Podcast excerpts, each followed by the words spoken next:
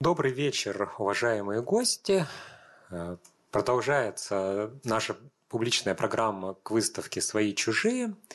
И сегодня у нас выступит кандидат исторических наук Михаил Вебер, э, который поговорит о неизвестных страницах гражданской войны э, в Западной Сибири.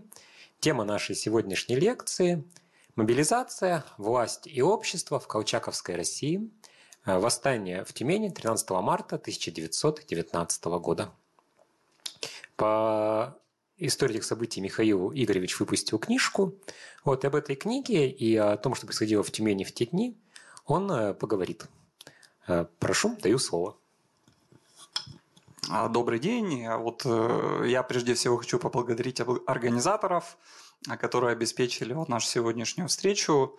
Лекция проходит в рамках приурочена к э, выставке, которая вот здесь вот экспонируется тоже на этом этаже Ельцин-центра, э, посвящена столетию окончания гражданской войны в России.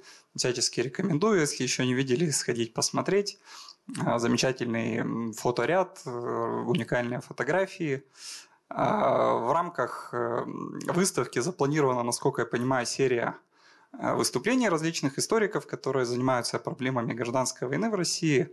И э, тоже вот если вам интересна эта тема, ну, можно посмотреть на сайте Ельцин-центра программу.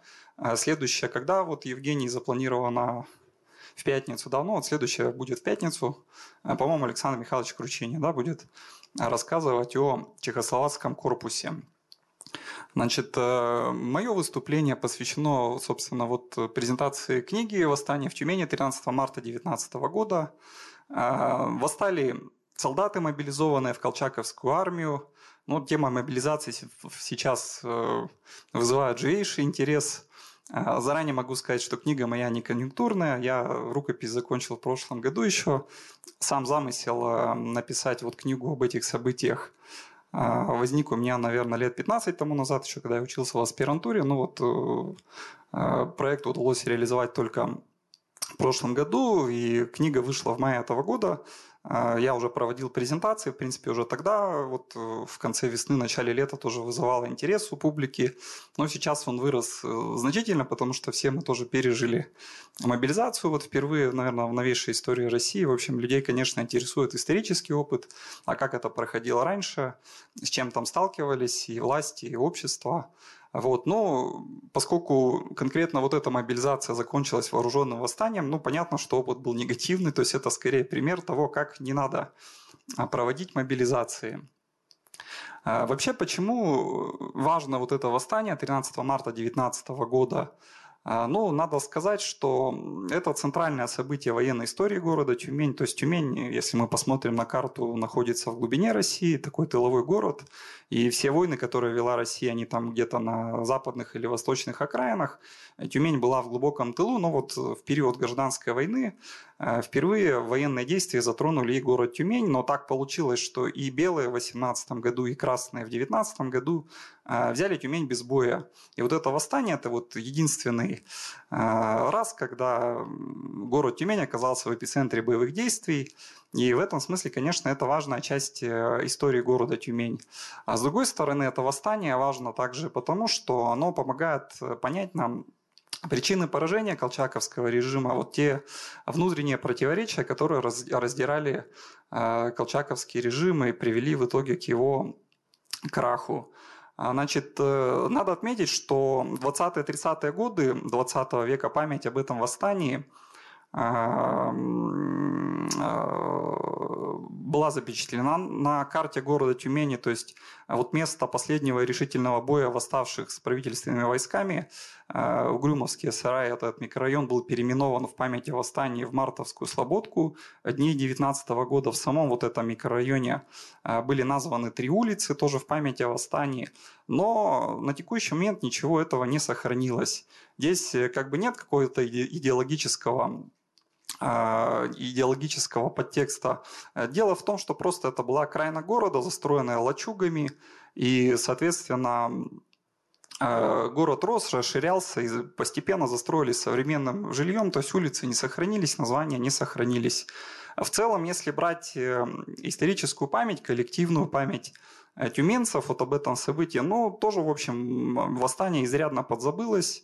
Память о нем была вытеснена событиями Великой Отечественной войны. В общем, сейчас особо никто, наверное, из обывателей о нем и не вспомнит, если подойдешь на улице и спросишь.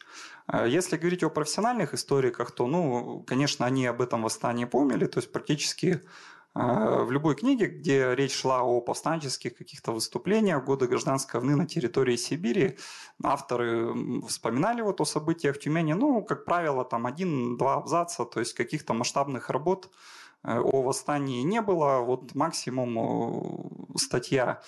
Э, и глубокий анализ, вот, собственно, всего того, что было написано о восстании в Тюмени вот за э, советский период, затем новейшей российской историографии, как бы привел меня к выводу, что, собственно, источниковая база вот всех вот этих вот историков, которые затрагивали тему восстания, она базировалась всего лишь на двух публикациях, которые были сделаны еще э, в первой половине 20-х годов.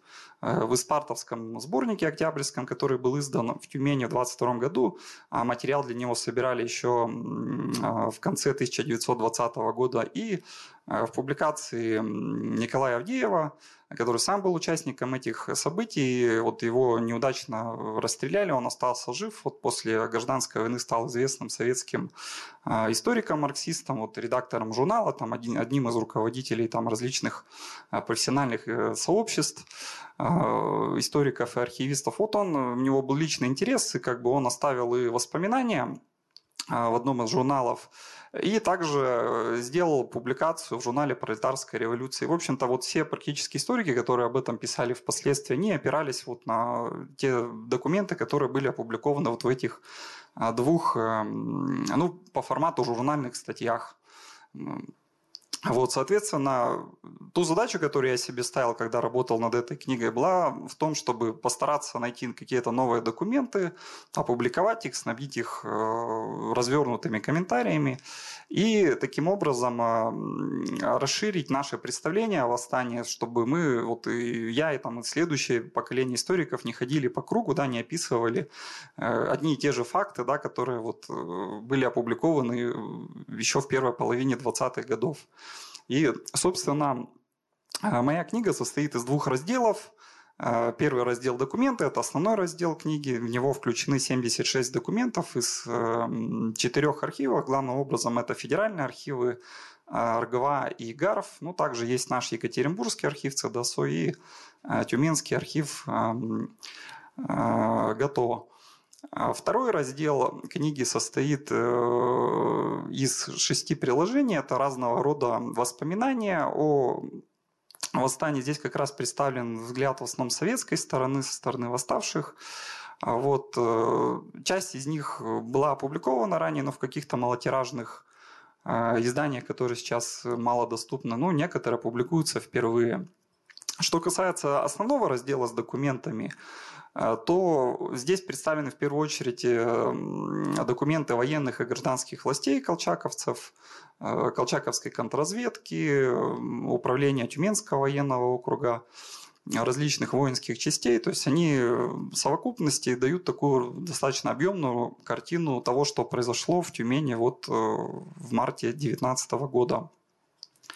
Э, большинство документов публикуются впервые, часть публиковалась ранее, но при публикации была тоже проделана мной определенная работа, то есть я постарался по возможности сверить эм, документы с, с ну, вернее, ранее опубликованные документы с подлинниками, которые хранятся в архивах. То есть в ходе этой работы были также выявлены э, некоторые ошибки, допущенные первыми публикаторами, вот они в настоящем издании поправлены. Вот, были также выявлены некоторые ошибки, ну, например, написание фамилий, которые изначально были в документах. Для удобства читателей я тоже их поправил, ну, понятно, сопроводил э, примечаниями о том, э, что вот здесь до, до, в подлиннике содержится ошибка, да, ну, для удобства читателей как бы она была исправлена. Э, кроме того, а, значит, э, оба раздела сопровождены научными комментариями, археографическими примечаниями, тоже для удобства э, читателей. Вот в ходе работы удалось эм, установить биографии практически всех вот ответственных лиц э, со стороны белого командования, которые принимали участие в подавлении восстания. И про некоторых ну, была уже какая-то биографическая информация в разных справочниках, про некоторых вот впервые, можно сказать, она введена в научный оборот. И я надеюсь, что книга будет востребована историками, просто жителями Тюмени, других городов, которые интересуются вот проблемами гражданской войны а, на Урале и в Сибири и проблемами повстанческого движения. Значит, э, ну, с вашего позволения я тогда перейду, наверное, к описанию самого восстания. Думаю, что, наверное, мало кто здесь тоже о нем слышал. Что-то более подробно расскажу, собственно, о тех выводах, к которым я пришел в ходе работы над книгой. Вот. Ну и по итогам моего выступления я думаю, что смогу ответить на ваши вопросы. Вот у нас э, по регламенту предусмотрен час на это мероприятие. Ну, я надеюсь, что минут 35-40 я уложусь, и вот у нас минут 20 еще останется, чтобы уже в формате диалога как бы уточнить какие-то вещи, которые вас заинтересовали, может быть, какие-то вопросы уже есть или возникнут в процессе рассказа вот об этих событиях. А, ну, собственно, начну, наверное, сначала, так сказать, а что вообще за мобилизация? Да? Вот э, мобилизация была объявлена в марте 2019 года мобилизовывали э, пять возрастов, э, грубо говоря, люди в возрасте до 26 лет, бывшие фронтовики, ветераны Первой мировой войны. Надо отметить, что вот белое правительство сибирское, оно очень осторожно подошло к мобилизации вот бывших Э, участников Первой мировой войны в 18 году, когда впервые Временное сибирское э, правительство формировало сибирскую армию, оно э, решило принципиально отказаться от призыва этой категории населения и были мобилизованы только два молодых возраста, то есть люди, которые раньше в армии не служили. Понятно, в этом были свои издержки, то есть они не были обучены военному делу, их нужно было обучить. Потом после этого они, в принципе, не обладали никаким боевым опытом, то есть, наверное, уступали опытным фронтовикам, но э, Временное сибирское правительство, оно опасалось, что бывшие фронтовики, они были заражены духом революционной анархии, что они участвовали в арестах и расправах над офицерами русской армии в 17 году, и вот они опасались, что это крайне негативно скажется вот на этой вновь формируемой э, белогвардейской сибирской армии. Э, поэтому в 2018 году массовый призыв был только в отношении людей, ранее не служивших молодых совсем ребят, там 19-летних. Э, ну, шло время, как бы Малох войны требовал новых жертв, то есть расширение фронта, интенсификация боевых действий привела к тому, что возникла потребность увеличить численность армии. И э, пришлось в 2019 году вот уже колчаковскому правительству э, перейти к мобилизации э, бывших фронтовиков. Но надо отметить, что тоже подошли к этому очень осторожно считалось, что в Сибири население не лояльно Колчаку, что сибиряки э, крайне недолго пожили под советской властью в первой половине 18 года, ни она не успела им а, э, им, так сказать, напакостить, да, поэтому они не лояльны. И э, в тыловых районах, вот, собственно, в Сибири, э, бывших фронтовиков не мобилизовывали, там призывали только интеллигенцию, то есть людей с определенным уровнем образования.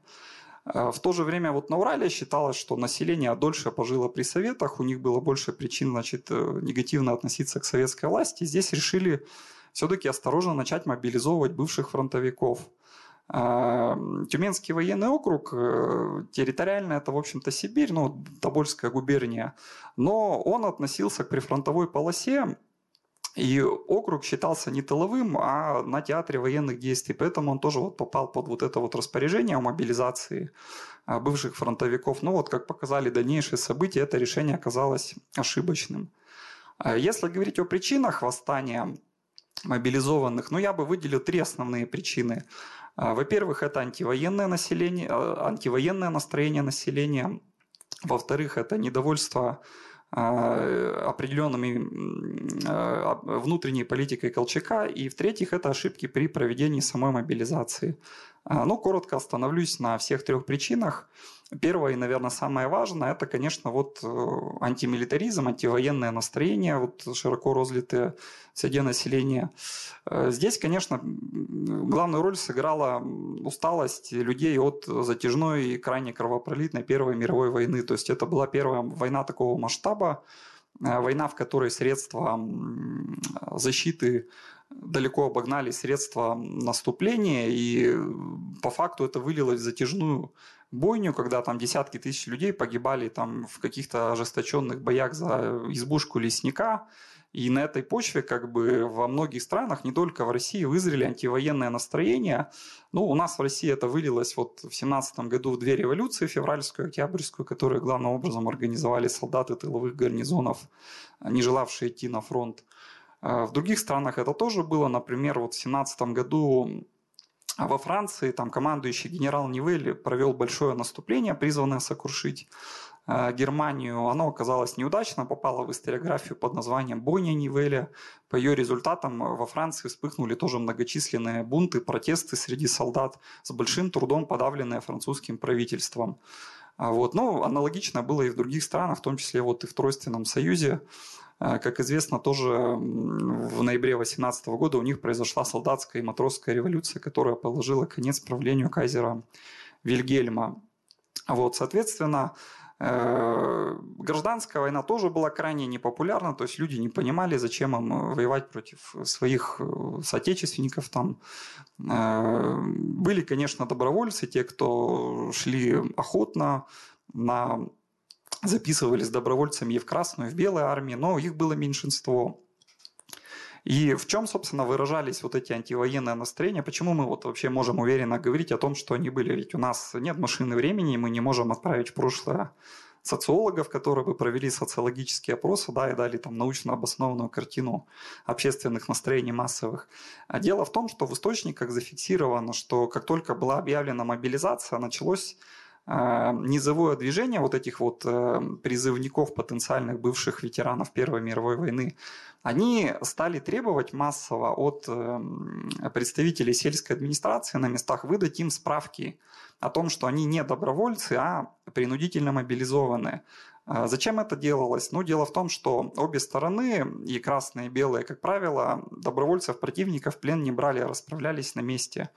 Соответственно, люди требовали эти справки для того, чтобы снизить для себя риски. То есть они намерев... воевать не хотели и намеревались там в первом же бою просто сдаться в плен. Но поскольку опасались, что с ними могут там расправиться, а слухи об этом уже доходили тоже до а, сел деревень, они вот решили подстраховать себя, и вот началось массовое такое вот движение, там импровизированные митинги, требования от э, сельских старост, там, от волосных земств, выдать им вот такого рода справки.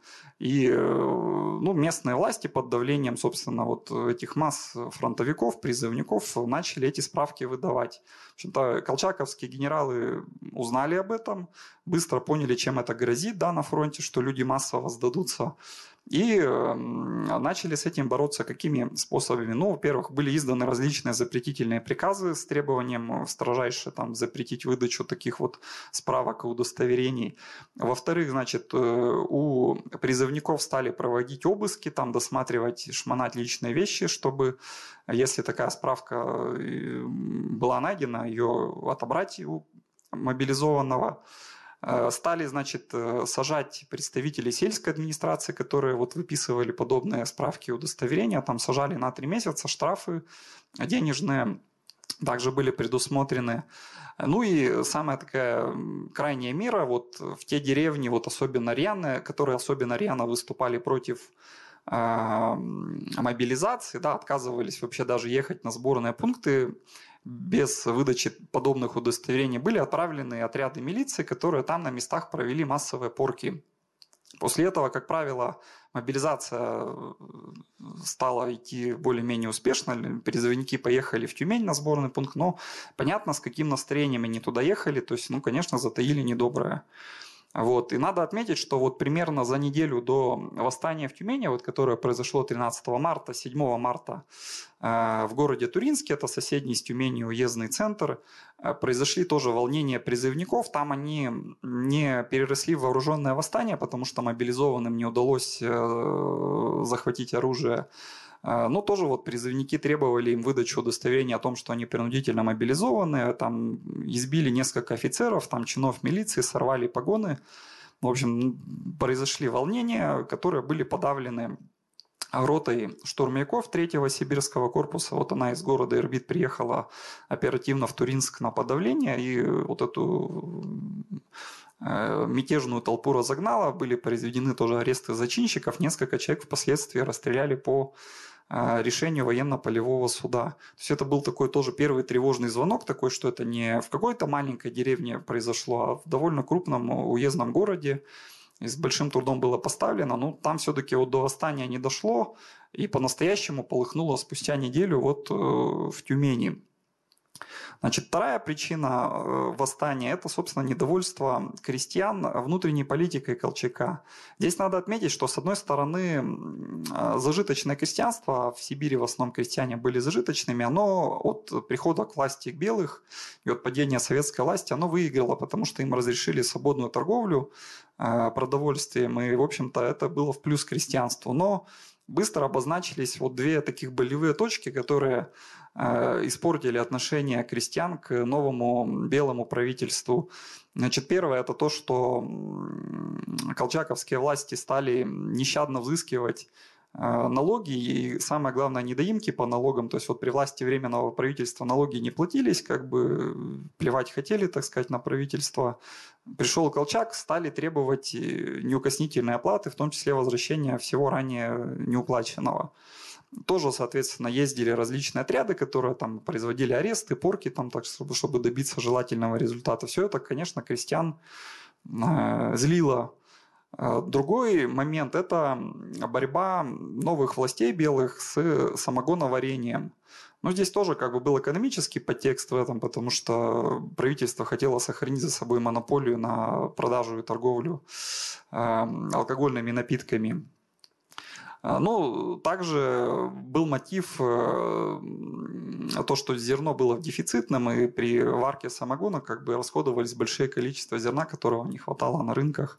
То есть вот эти вот две меры, как бы они тоже крайне озлили крестьянство, и надо отметить, что вот э, колчаковское правительство могло бы купировать, наверное, вот эти настроения протестное население, если бы провело грамотную информационную работу, да, разъяснительную, разъяснило бы населению цели, за которые оно сражается, и те плюсы, которые получили крестьяне от э, прихода новой белой власти. Но информационная и вот агитационно-пропагандистская работа была полностью провалена. Здесь вот я адресую вас к э, трудам современного томского историка Дмитрия Николаевича Шевелева. Вот по его данным, например, в начале 19 года вот сибирская армия, э, если сравнивать ее вот с э, второй и третьей советскими армиями, которые противостояли ей, то разница в производстве газет, там, печатной продукции, она достигала не, там, не два, не три раза, в несколько десятков раз в пользу красных. То есть, грубо говоря, красные печатали в несколько десятков раз больше различных газет, прокламаций, воззваний, это не учитывая другие формы работы с населением. А, соответственно, ну, это дало себе тоже знать вот э, в изменении общественных настроений совсем не в пользу колчаковского правительства. И надо отметить, что впоследствии на информационную работу было обращено внимание. Вот весной 2019 года на фронте начались крупные поражения, и на это было обращено внимание. Там работу э, пропагандистов, агитаторов перестроили, усилили, как бы, но поезд уже во многом ушел, потому что э, на фоне военных поражений агитация, она не так эффективна. То есть надо было делать это, когда на фронте были победы. Ну и третья причина восстания, как бы, это вот, собственно, ошибки при проведении самой мобилизации. То есть, может быть, еще э, вот этого восстания вооруженного удалось бы избежать, то есть этот социальный протест, он остался бы таким неоформленным, да, но сама мобилизация была проведена из рук вон плохо. Ну вот приведу, например, такой пример, он просто есть в документах, как бы станция Кармак недалеко от Тюмени, там за пару дней до восстания, значит, крестьяне из окрестных сел должны были прибыть рано утром на эту станцию, за ними должен был приехать железнодорожный эшелон из Тюмени, увезти их в Тюмень. Собралась большая толпа призывников, проходит час, другой, третий, поезда нет. Ситуация осложнялась тем, что на этой станции а, станционные постройки были сожжены во время боев летом 2018 года. То есть там банально не было теплых помещений. Соответственно, с середины марта на Урале это еще зима. И вот люди весь день до поздней ночи провели на морозе, ну, естественно, уже здесь как бы чуть не случился бунт, то есть пришлось вызывать местной железнодорожной администрации из, из Тюмени отряд милиции, которая немного успокоила призывников. Поздней ночью пришел поезд, люди уехали на нем, часть не дождалась, как бы уехала в Тюмень своим ходом, там по пути пили алкогольные напитки, дебоширили. Ну, то есть понятно, в каком настроении, с какими мыслями и чувствами вот эти вот будущие солдаты Колчаковской армии приехали в Тюмень. Э, Тюмень, надо отметить, она выступала в роли такого, в роли такого логистического хаба, то есть подразумевалось, что значит, э, призывники из, крести... Э, из села деревень Тюменского уезда, там из сопредельных тоже некоторых уездов, съедутся в Тюмень на сборные пункты, пройдут здесь медицинское свидетельствование и будут ждать значит, отправки уже воинские части на фронт. А вот. Э, для их размещения были предусмотрены такие пункты временной дислокации в различных там складских помещениях. А вот здесь тоже все было организовано крайне плохо, не было полностью постельного белья, Значит, э, по приказу командующего сибирской армии э, мобилизованные должны были являться на сборные пункты в своем обмундировании, что вызывало решительные протесты со стороны мобилизованных. Самое, может быть, главное, э, то, что вот эти мобилизованные, после того, как они прибыли в Тюмень, там, преодолев вот э, различные там препятствия на, на своем пути, э, они были предоставлены сами себе. То есть с ними никто не занимался строевой там, или военной подготовкой.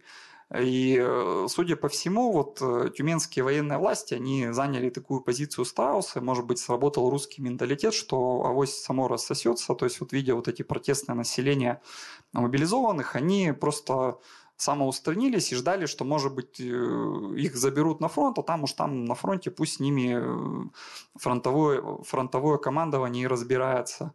Э, на самом деле, как бы в Тюмени так получилось, в это время располагалось несколько военно-учебных заведений, то есть были, была офицерская пехотная школа, унтер-офицерская пехотная школа и также артиллерийская школа Тюменского военного округа, то есть там готовили командные кадры, и на самом деле, в принципе, э, могли бы на время прервать занятия и отправить вот э, офицеров и унтер-офицеров заниматься с этими мобилизованными, то есть установить там дисциплину, занять людей военной подготовкой, может быть, это их бы успокоило, и до восстания бы дело не дошло. Но предпочли вот занять такую пассивно-выжидательную позицию, ну, она и закончилась, в общем-то, грандиозным социальным взрывом.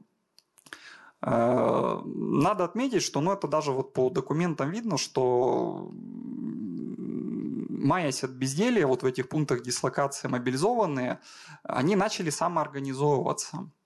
То есть там начались импровизированные митинги, мобилизованные стали посылать там различные делегации там, к властям с требованием, чтобы значит, им выдали казенное обмундирование, чтобы их семьям э, выдали продовольственные пайки и так далее. То есть э, в противном случае отказывались ехать на фронт. Вот это все прослеживается. Э, вот до сих пор в историографии спорят, была, была ли там какая-то тайная большевистская подпольная организация. Ну вот, на мой взгляд, не было. То есть, по крайней мере, в документах, во всех вот отчетах, отчетных документах о подавлении восстания нету никаких следов, что была найдена э, большевистское подполье. Вот, исходя из этого, я вот все-таки предполагаю, что восстание организовали, возглавили, собственно, сами мобилизованные. Вот, э, скорее всего, организаторы восстания – это бывшие члены солдатских комитетов, вот, которые прошли вот в 17 году на фронте вот эту вот школу, так сказать, активистской какой-то работы выдвинулись, то есть харизматичные люди, пользовавшиеся уважением среди сослуживцев. Вот, и, собственно, вот в чем, собственно, здесь заключается историографическая проблема – Э, до сих пор не найдены следственные материалы, следственные дела на вот э, активных участников восстания, поэтому мы как бы не можем восстановить и реконструировать их биографии.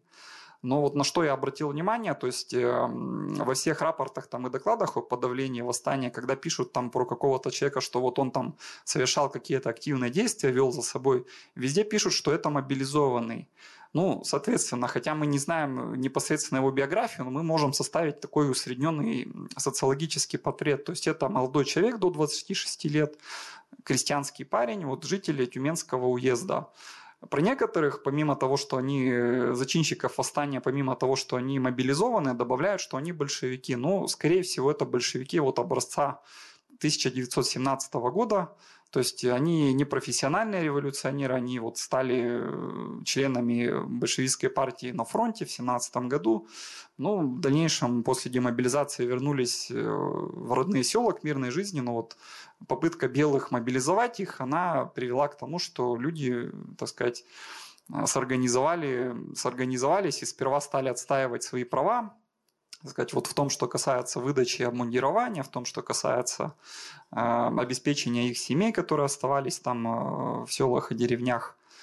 Э, вот. Но затем это все вылилось в форму вооруженного восстания. Э, само восстание э, вспыхнуло в 10 часов утра 13 марта 2019 года. Надо отметить, что колчаковская контрразведка, у ней, она ожидала восстания, как бы, но ждали восстания в 2 часа ночи вот с 12 на 13 марта, и там надежные части гарнизона были подняты под ружье, всю ночь не спали, восстание не произошло, ну в 10 утра все пошли спать, и вот в этот момент оно и вспыхнуло. И ядром, э, так сказать, центром восстания был э, ночлежный дом. Это вот э, помещение как бы в центре Тюмени. Там было размещено порядка 250 мобилизованных. Ну вот, видимо, они сорганизовались и организованно выдвинулись и захватили оружие в ремесленном училище. А после этого то, что происходило в Тюмени, оно можно сравнить с событиями февральской революции в Петрограде, то есть как бы э, восставшие, они постарались э, увеличить свои ряды за счет, во-первых, э, того, что поднять на восстание другие воинские части. Во-вторых, значит, они попытались послать своих представителей на тюменские заводы, чтобы организованно рабочие тоже вышли и присоединились к ним. Ну и в-третьих, они постарались захватить тюрьму и лагерь военнопленных. Э, если когда-нибудь будут найдены следственные дела, и нам удастся установить биографии вот этих зачинщиков, ну, можно будет посмотреть, и я предполагаю, что, может быть, кто-то из них уже в 17 году участвовал либо э, в февральской революции, либо в октябрьской революции, может быть, в каких-то солдатских бунтах на фронте вот в 17 году, и, соответственно, вот они действовали сообразно со своим жизненным опытом. Э, ну, на протяжении там вот двух-трех часов была такая своеобразная игра в кошки-мышки, то есть так вот по документам видно, что правительственные значит, войска там бегали по городу, искали, где, собственно, вот пытались нащупать ядро этих восставших. То есть э, приходили сообщения, что вот мобилизованные вот в этой части города, туда прибывал отряд, их нету, потом в другую часть, в третью, так вот тянулось, тянулось, и, эм, собственно, основные силы мятежников правительственным войскам удалось, так сказать, э, нащупать только вот к обеду. Учитывая, что город не очень большой, в принципе, Тюмень на тот момент, ну, я предполагаю, что здесь как бы не только вот это, так сказать, элемент неопределенности, а просто, может быть, была какая-то и растерянность со стороны правительственных властей, правительственных войск, то есть просто выжидали, как бы смотрели, насколько большим станет восстание. То есть, может быть, к нему надо присоединиться, а не бороться с ним. Вот. А, ну, собственно, как я и говорил, значит, вот о планах восстания, они им удались лишь э, частично. То есть эм, рабочие в тюменских заводах организованно восстание не поддержали. И здесь вот э, такой был известный советский историк Вениамин Вегман, он сам был участником гражданской войны, у нас здесь сидел в одно время в тюрьме в Екатеринбурге при колчаковцах в 19 году.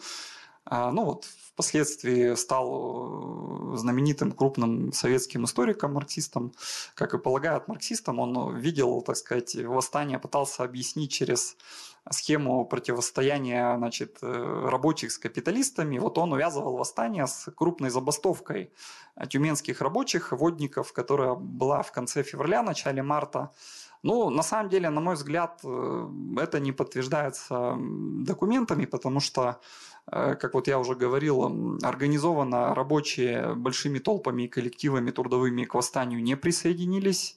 Э, если говорить о самой забастовке, то хотя военные власти распорядились ее значит, прекратить под угрозой, под угрозой судебного преследования, тем не менее колчаковские власти пошли на компромисс с рабочими, то есть рабочие требовали увеличения расценок э, оплаты труда по часовой, ну, им их увеличили, но не так сильно, как они просили, то есть был достигнут определенный компромисс, и я как бы с этим и связываю, что основная часть рабочих была удовлетворена достигнутым, э, и поскольку требования забастовки были экономические, а не политические, там никто не требовал, давайте там э, свергнем колчаковское правительство, то, в общем-то, вполне логично, что большая часть рабочих, она к восстанию не присоединилась. Может быть, какие-то отдельные рабочие присоединились, но как бы в массе своей тюменские рабочие вот это восстание не поддержали. То есть восстали, грубо говоря, жители села,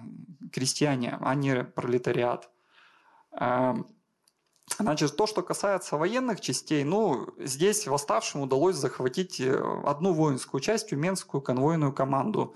Э, что это за часть, собственно? Ну, она охраняла, конвоировала заключенных, которых по этапу отправляли из Тюмени в другие города, небольшая такая воинская часть. И впоследствии командира этой, начальника этой тюменской конвойной команды капитана Максимова, его сделали козлом отпущения, то есть его судили, показательно разжаловали солдаты, там отправили, так сказать, рядовым искупать вину кровью на фронт, но по большому счету, вот если судить по тем документам, которые были мной найдены в архивах, его вины в произошедшем не было. А, судя по всему, э, Максимова и вообще вот эту воинскую часть просто забыли предупредить о том, что готовится, назревает а, восстание. То есть э, здесь, видимо, дело в том, что а, конвойная команда, она подчинялась э, Министерству юстиции, а не военному министерству. И вот военные власти тюменские, они забыли просто их оповестить. И, соответственно, вот утро 13 марта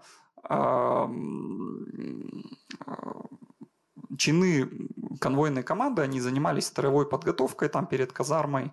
У них были винтовки, но не было роздано боевых патронов, не было штыков э, у винтовок. Ну, соответственно, бежала большая толпа, несколько сотен человек вот восставших. Конечно, они их моментально обезоружили, там сорвали погоны с офицеров, но, в общем, в этой ситуации, наверное, никто бы, даже там Суворов или Наполеон, наверное, ничего бы не смог поделать. Ну вот капитан Максимов, он, так сказать, оказался крайним и пострадал.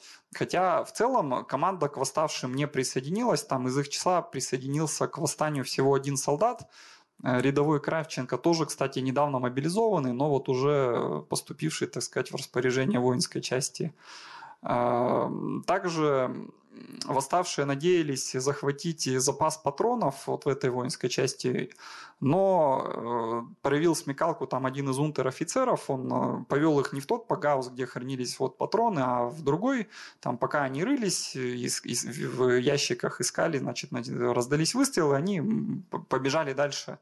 То есть, как бы, таким образом, вот, собственно, главной цели разжиться боеприпасами, вот, благодаря смекалке там одного из унтер-офицеров, им здесь не удалось восставшим.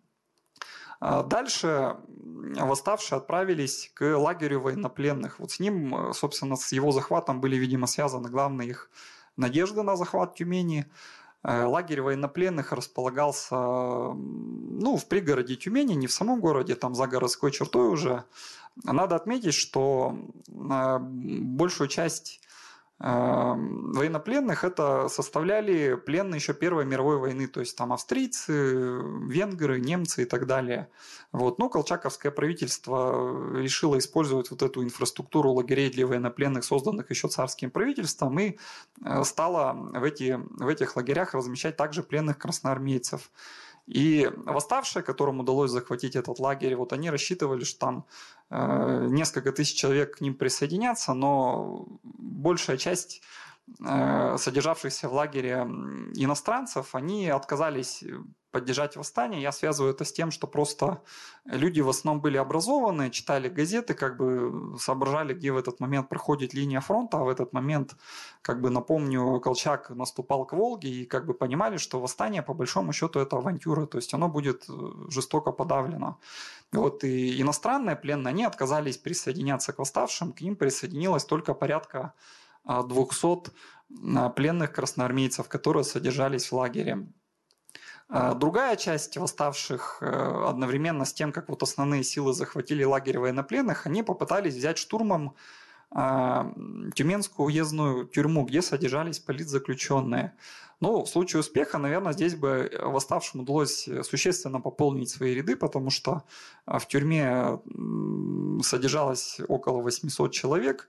Понятно, что в основном большевики, то есть люди идейные, как бы, наверное, они бы с охотной, охотно присоединились вот к восставшим, в отличие от пленных Первой мировой войны, но э, сходу штурмом, значит, тюрьму им взять не удалось, то есть там была ограда, ворота, надо отметить, что хотя в тюрьме был военный караул, там примерно 30 э, солдат там, от э, гарнизона Тюмени, но у них практически не было патронов, то есть там на 30 солдат было 35 патронов.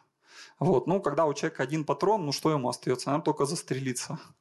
Вот. Поэтому, значит, создалась такая ситуация, значит, э, восставшие окружили тюрьму, стали обстреливать ее, но тюремные надзиратели, вот этот военный караул, им отвечать было нечего, они просто вот ждали, когда они ворвутся, сломают ворота и ворвутся на уже вот на охраняемую территорию. Здесь, может быть, попытаться дать какой-то последний бой, но я думаю, что, скорее всего, просто сдались бы, потому что отстреливаться просто было нечем.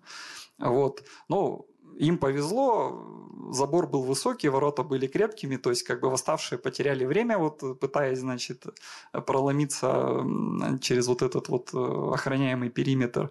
И подошли уже основные силы правительственных войск вот из гарнизона, которые рассеяли вот эту часть повстанцев. Значит, э, надо отметить, что вообще и тюрьма, и лагерь военнопленных, они находились в одной части Тюмени, то есть, ну, тюрьма на территории города, лагерь за его пределами, но рядом.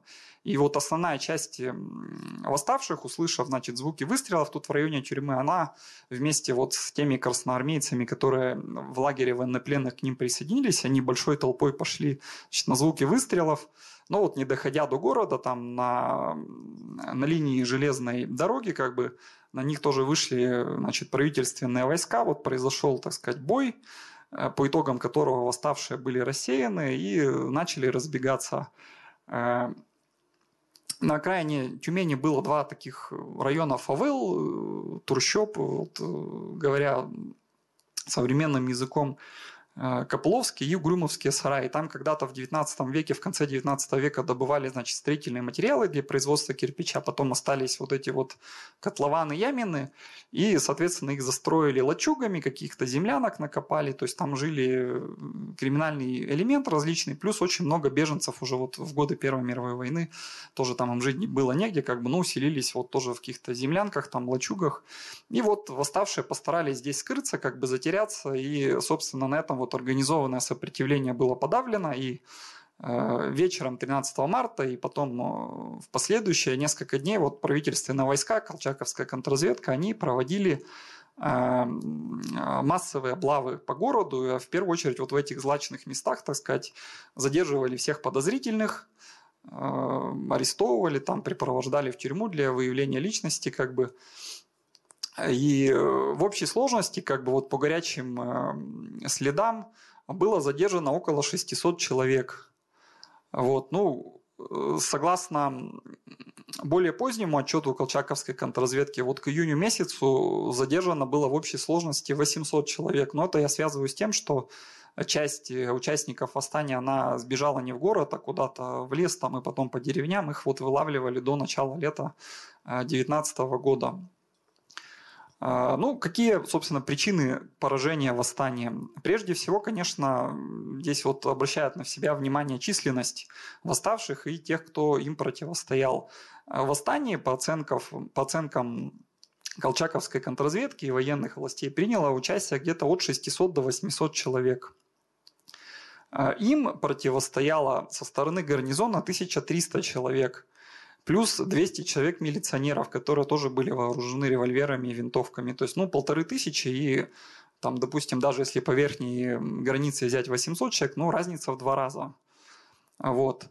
А, кроме того, сказывался недостаток оружия. То есть э, правительственные войска, вот все вот эти 1300 человек, они были вооружены э, полностью, как бы каждый э, солдат был вооружен Э, что касается восставших, то им удалось захватить склад оружия в ремесленном училище. Там они захватили примерно около 300 винтовок и 200 штыков. Ну, то есть даже вот если прикинуть 600-800 э, человек, ну, часть была невооруженной.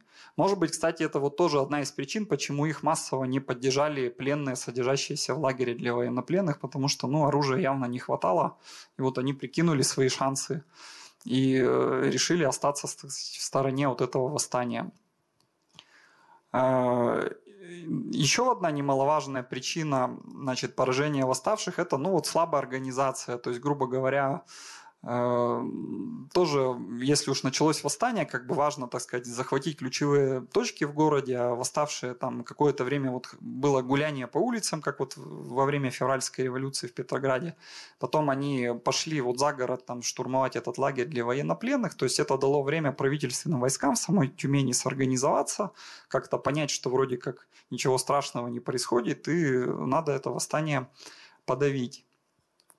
А, вот. Э, было также вот э, провалена такая важная часть, как, э, допустим, вот, ну, если мы берем пример успешных восстаний, работа предварительная с представителями воинских частей, то есть ни одна воинская часть организована к мобилизованным не присоединилась. Вот тоже важный нюанс, на что можно обратить внимание.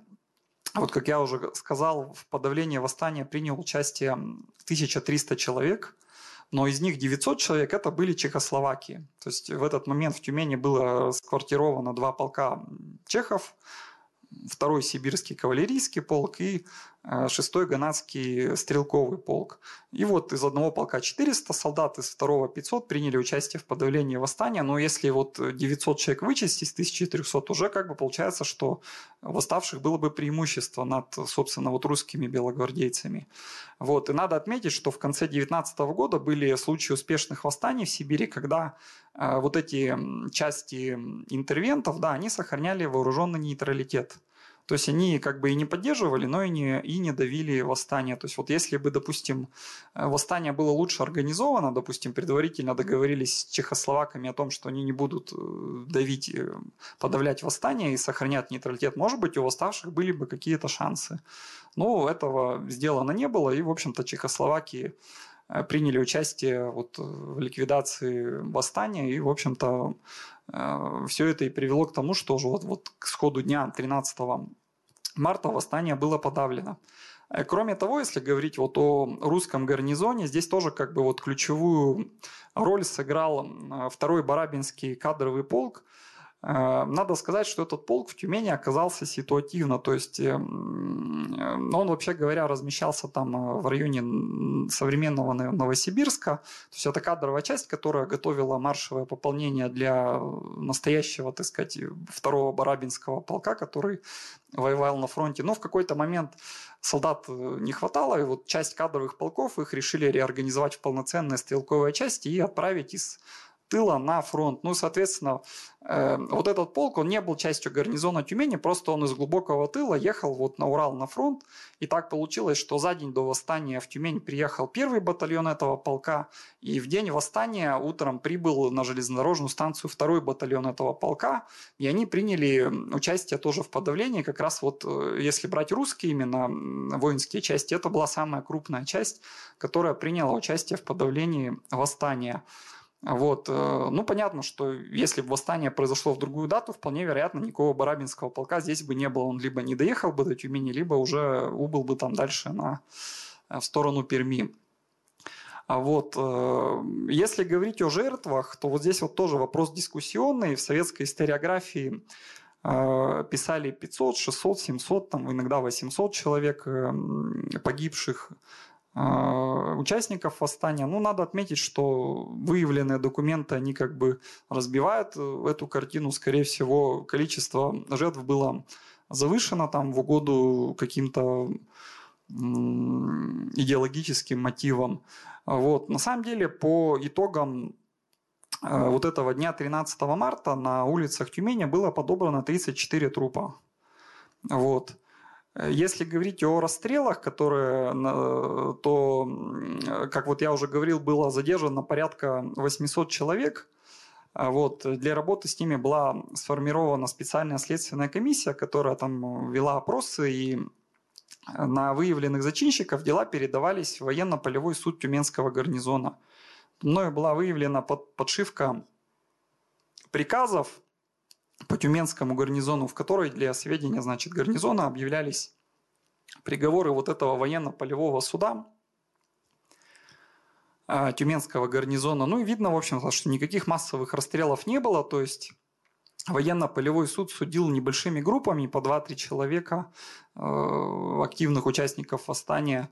Часть оправдывал, некоторых приговаривал к тюремному заключению, и только незначительную часть к расстрелу. И был даже случай, когда, например, человека приговорил к расстрелу военно-полевой суд, а командующий сибирской армией Гайда его помиловал и заменил расстрел на а, на каторгу. Вот, и совокупно вот по документам выходит, что было расстреляно порядка 10 человек. То есть, грубо говоря, общее число жертв, погибших там и расстрелянных, я бы оценил в цифры 50 человек. То есть, не 500, там, не 600, не 800. Вот, э, со стороны правительственных войск э, погибших не было, были только раненые. А, ну, наверное, на этом все. Я не буду выбиваться из регламента. Вот если у вас есть какие-то дополнительные вопросы, давайте я отвечу, чтобы у нас состоялась какая-то дискуссия.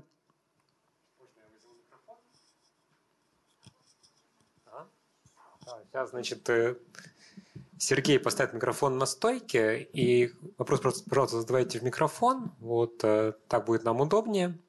У нас идет запись, и они будут так у нас записываться. Значит, и пока вопросов от аудитории нет, они зреют, я хочу задать э, пару вопросов Михаилу. Значит, первый вопрос э, такой глобальный. Как это восстание повлияло на ход мобилизации в целом в Западной Сибири весной 1919 года? То есть ты сказал, что мобилизация она неудачно протекала. Вот, это пример того, что она протекала э, не так, как должна была идти. Вот. И были какие-то последствия дальнейшие этого восстания?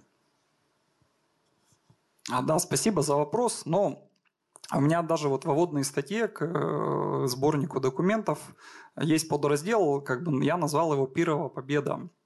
То есть вот я впервые, наверное, в историографии обратил как раз внимание на последствия мобилизации. То есть после восстания мобилизация как бы была доведена до логического конца. То есть э, людей мобилизовали, там отправили на фронт, вроде бы вот она победа. Но мне удалось найти документы, подтверждающие, что после прибытия на фронт э, тюменцы начали массово сдаваться в плен. Например, вот под городом Агрыз в Сарапульском уезде сдалось сразу 800 мобилизованных из Тюмени э, в июне 1919 года. То есть, как бы э, эти люди, они не усилили Колчаковскую армию.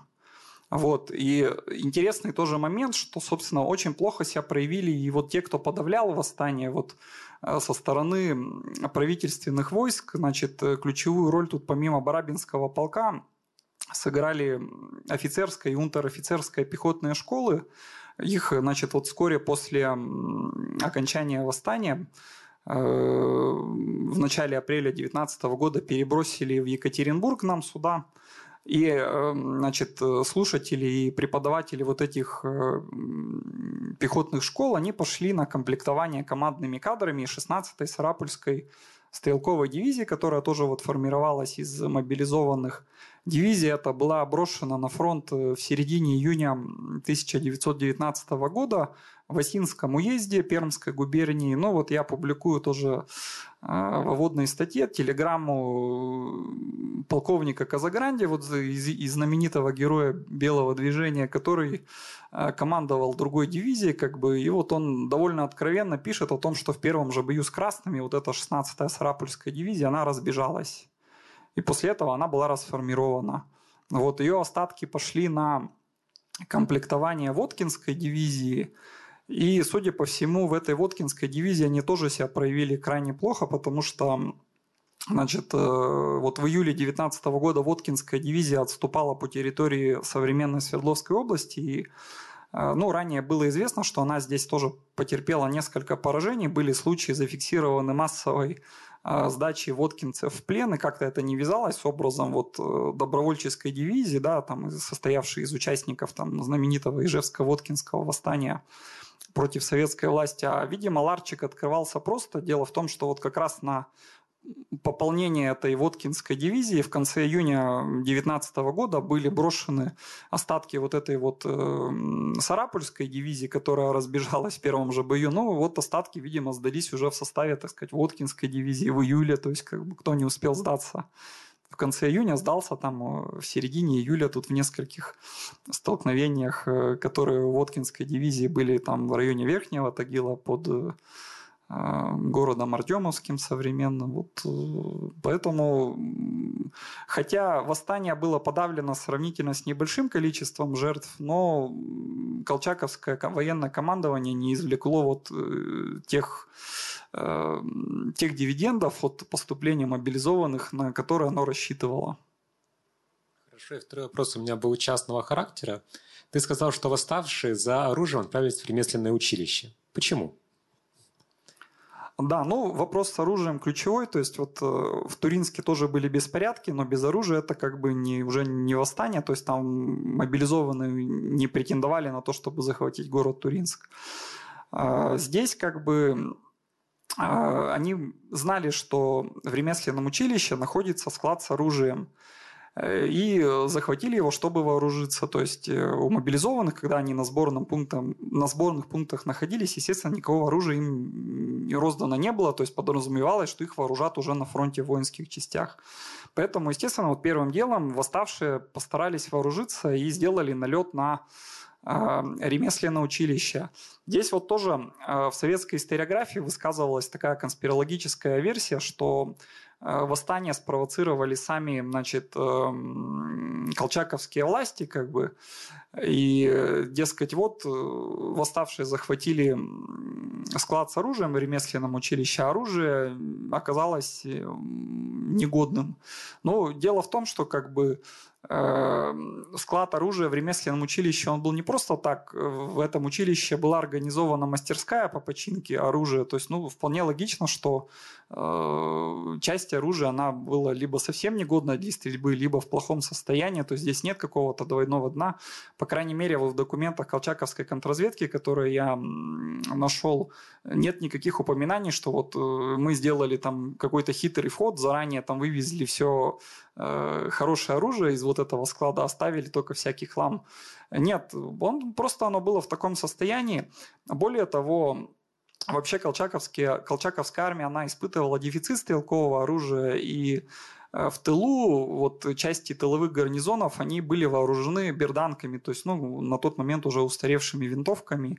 И, в частности, вот те, кто подавлял восстание, ну, тоже, в общем, были вооружены по... не очень хорошо. Ну, по крайней мере, у них были патроны и вот эти берданки были исправны, а восставшие, вот э, те 300 винтовок, которые они захватили, ну, часть из них, очевидно, была готова только вот э, к штыковой атаке.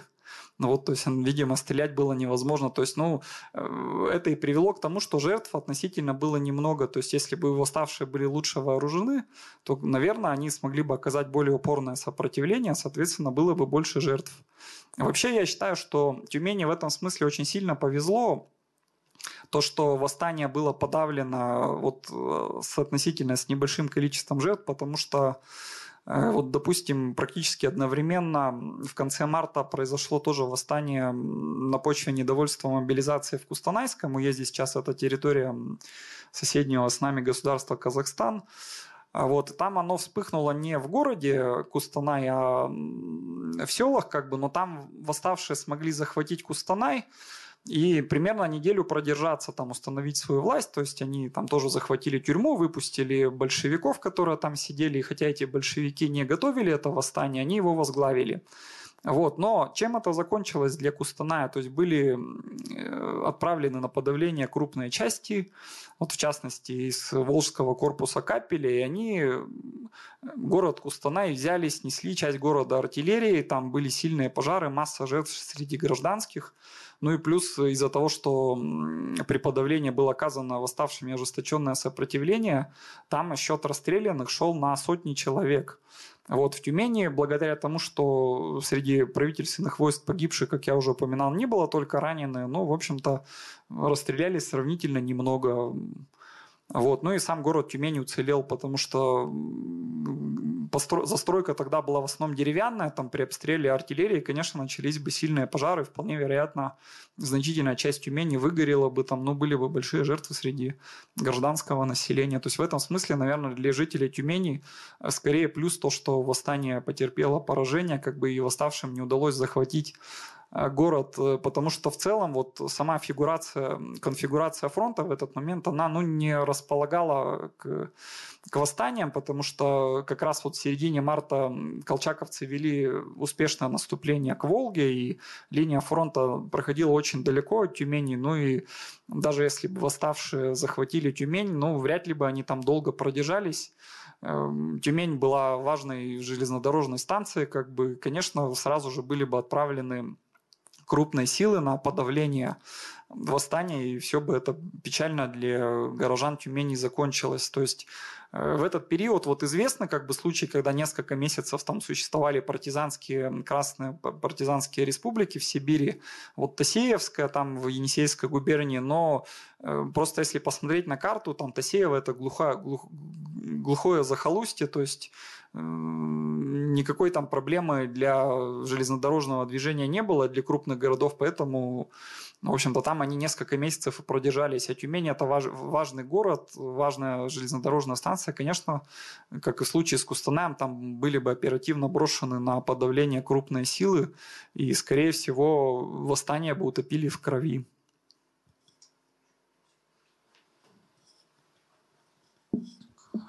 Сейчас э, речь зашла за то, что Тюмень – это важная узловая станция. Вот мне как экскурсоводу интересно, практикующему, насколько знаю, когда красные приходили в Тюмень, а, они ее делали здесь, региональным центром, а у белых все-таки числился тогда Тобольск. Связано это было вот как-то э, с тем, что красные больше делали ставку на железнодорожный узел, а белые нет – ну, спасибо за вопрос, но я здесь не вижу какой-то именно вот ставки. То есть просто советская власть после того, как э, установилась вот в ходе Октябрьской революции, затем на, в отдельных регионах России, занялась активным административным перекраиванием границы. Здесь, в общем-то, ларчик тоже, мне кажется, просто открывается. Действительно, административный центр – это город Тобольск, но Тюмень – это такой экономический центр. И она как бы заметно погнала к тому времени уже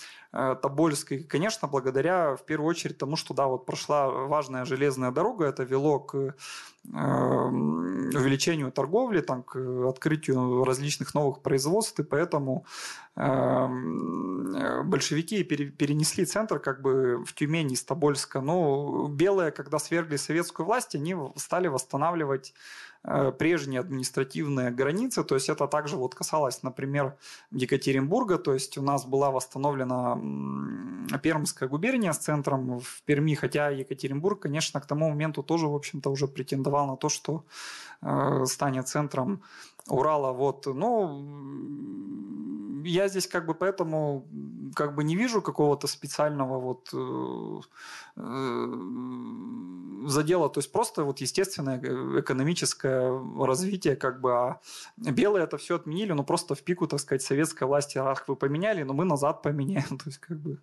вот так вот. Вообще у них управляющий Тобольской губернией Пигнати, да, он сидел в, в Тобольске, а не в Тюмени.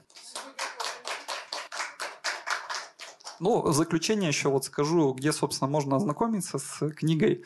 Она, во-первых, выложена в свободный доступ в сети интернет. Самый простой способ э, ее скачать без смс и регистрации на сайте нашего Института истории и археологии. То есть э, забиваете в Яндекс Институт истории и археологии РОРАН, там на заглавной странице электронный архив, вкладка, и там забиваете название, вот «Восстание в Тюмени» или мою фамилию, и скачиваете книгу. Ну, также уже размещена в других местах, там на пиратских разных э, торрентах, там с вас попросят регистрацию, это более трудный, трудный и сложный путь, но как бы тоже доступный. Вот. Но также есть библиотека, в принципе. Вот я библиотеку Белинского передавал, научную библиотеку Уральского федерального университета, то есть если вам, э, для вас важно как бы читать читать не с экрана планшета или компьютера, а вот подержать книгу в руках, то тогда нужно идти в библиотеку. Единственное, в Белинке, по-моему, она в каталог еще не занесена, как-то они медленно заносят, но, в принципе, подарена библиотеке была достаточно давно, то есть рано или поздно она в каталоге появится, ее можно будет там заказать. Спасибо за внимание. Ну, давайте, да, если у нас еще время есть. В УРФУ а надо посмотреть, но я вообще... Вот книга вышла в мае месяце, и вот я им заносил где-то в конце мая в научную библиотеку. Ну, там же, видите, тоже сезон отпусков, лето, библиотекари тоже люди, тоже отдыхают. То есть, может быть, и они там за лето накопили большую гору книг, сейчас вот осенью начали потихоньку забивать. Вообще я передавал и в Исткап, и в, собственно, в научную библиотеку, чтобы в фонде тоже было, как бы, потому что когда книга в одном экземпляре, это всегда опасно, что с ней что-то случится. Плюс сами библиотекари очень неохотно выдают на руки книги, которые у них в одном экземпляре. Опять же, из опасений, что там с ними что-то случится. Вот поэтому в библиотеку УРФУ я подарил два экземпляра, вот, ну, для Искаба и для собственно, основной библиотеки должна, наверное, быть, но можете ознакомиться с электронной версией, там, в принципе, она полностью соответствует, эм, там, верстка, как бы, все страницы, как бы, ну, может быть, и, конечно, удобнее читать бумажную версию, тоже свои преимущества есть.